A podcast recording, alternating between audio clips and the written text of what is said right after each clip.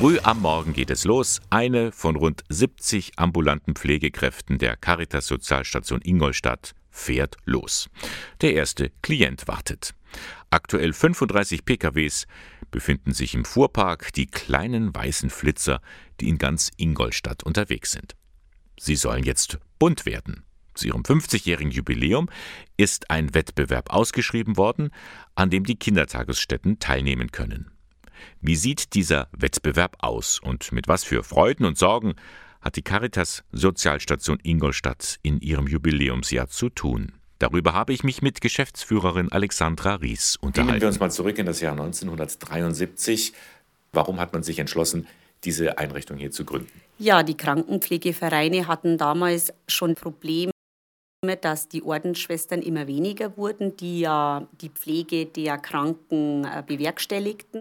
Und die Politik in Bayern sah, dass in Rheinland-Pfalz und Nordrhein-Westfalen Sozialstationen gegründet worden sind und haben dann beschlossen, das ist ein gutes Modell für Bayern und haben dann 1973 zehn Modellstationen errichtet und davon war Ingolstadt eine, um eben die Fördervereine zu entlasten beziehungsweise auch um die Dienste zu übernehmen. Kann man sagen, dass von dieser Zeit an bis heute eine gewisse Kontinuität auch der Aufgaben war?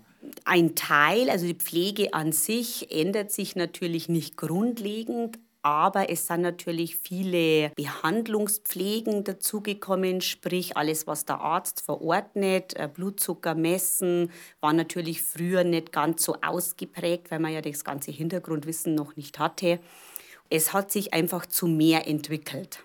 Was machen die Damen und Herren Pflegerinnen und Pfleger vor Ort? Wie ist so ein Arbeitstag getaktet? Die steigen wahrscheinlich früh morgens in ihr Auto und dann geht's los. Genau. Entweder bei uns auf Station, dass sie von uns natürlich ein Caritas-Auto mitnehmen oder sie parken oft auch unser Auto zu Hause bei denen und starten dann von dort aus zum ersten Patienten, Patientin. Und dann geht's los, je nachdem, was die Bereichsleitungen, die das alles organisieren, äh, quasi vorgesehen haben mit gleich schon Blutzucker messen oder Ganzkörperwäsche, Teilwäsche, Blutdruck messen, Kompressionsstümpfe anziehen, Wundversorgung. Ja, und dann geht schon ziemlich getaktet, weil natürlich auch nicht nur im Krankenhaus immer dieses Problem ist mit der Finanzierung, sondern auch im ambulanten Bereich wir Zeitvorgaben haben und nur so viel Zeit wird eben mit einer entsprechenden Summe vergütet. Und deshalb müssen jetzt zum Beispiel Kompressionsstrümpfe schon in drei Minuten angezogen sein und dann muss man wieder raus sein aus der Tür. Bleibt natürlich nicht allzu viel Zeit für Gespräche. Aber unser großes Anliegen bei der Caritas ist natürlich noch Zeit zu haben. Und deshalb bedanken wir uns auf jeden Fall recht herzlich bei den Fördervereinen, die uns sehr tatkräftig auch finanziell unterstützen.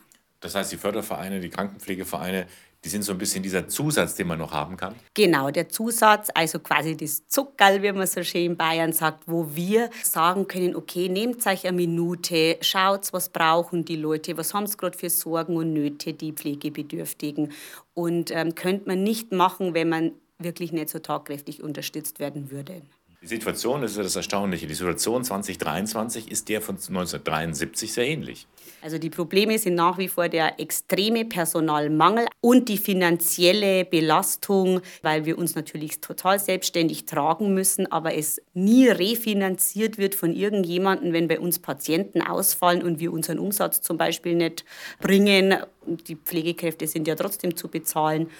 Und solange, denke ich, wir nicht selber unsere Preise bestimmen können, wird sich da auch nichts dran ändern. Aber wir wollen auch positiv äh, in die Zukunft schauen und, und feiern. Sie haben sich was einfallen lassen.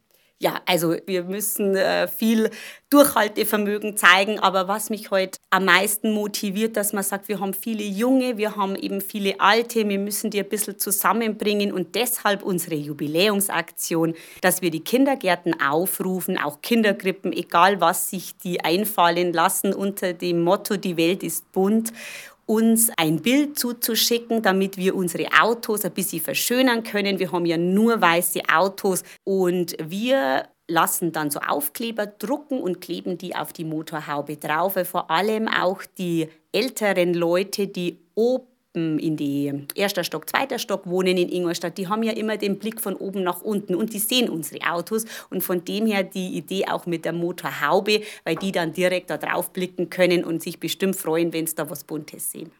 Eine schöne Idee von Geschäftsführerin Alexandra Ries. Also mitmachen und gewinnen, denn drei Bilder werden zudem mit einem Bobbycar oder alternativ mit einem Gutschein für den erfolgreichen Kindergarten prämiert.